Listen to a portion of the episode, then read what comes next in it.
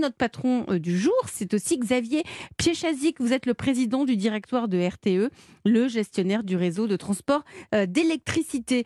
Euh, l'électricité, la gestion de l'électricité, c'est aussi beaucoup d'emplois. Xavier Piechazic, hein, vous, il y, a, il y a 9500 salariés au sein du groupe RTE et on recrute à tout niveau. On va recruter 800, 800 nouveaux salariés cette année, c'est absolument considérable à tout niveau.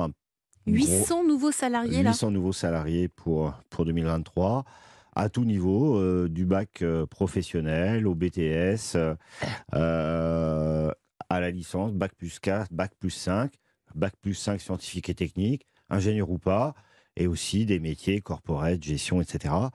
on recrute beaucoup. Ce que je veux dire, c'est que les filières de la décarbonation, des transferts d'usage vers l'électricité, des réseaux et de la production qu'il faut qu'on fasse grandir, c'est des recrutements absolument considérables mmh. dans les dix années qui viennent. Et c'est tendu aussi chez vous, comme dans tous les autres secteurs d'activité ou où vous trouvez? Alors, ça commence à se tendre euh, chez les bacs professionnels et les bacs plus de E. C'est pas encore tendu chez les cadres, mais ça viendra. Euh, et en plus, tous les pays d'Europe s'électrifient. Donc, en fait, la demande, elle est européenne. Mmh.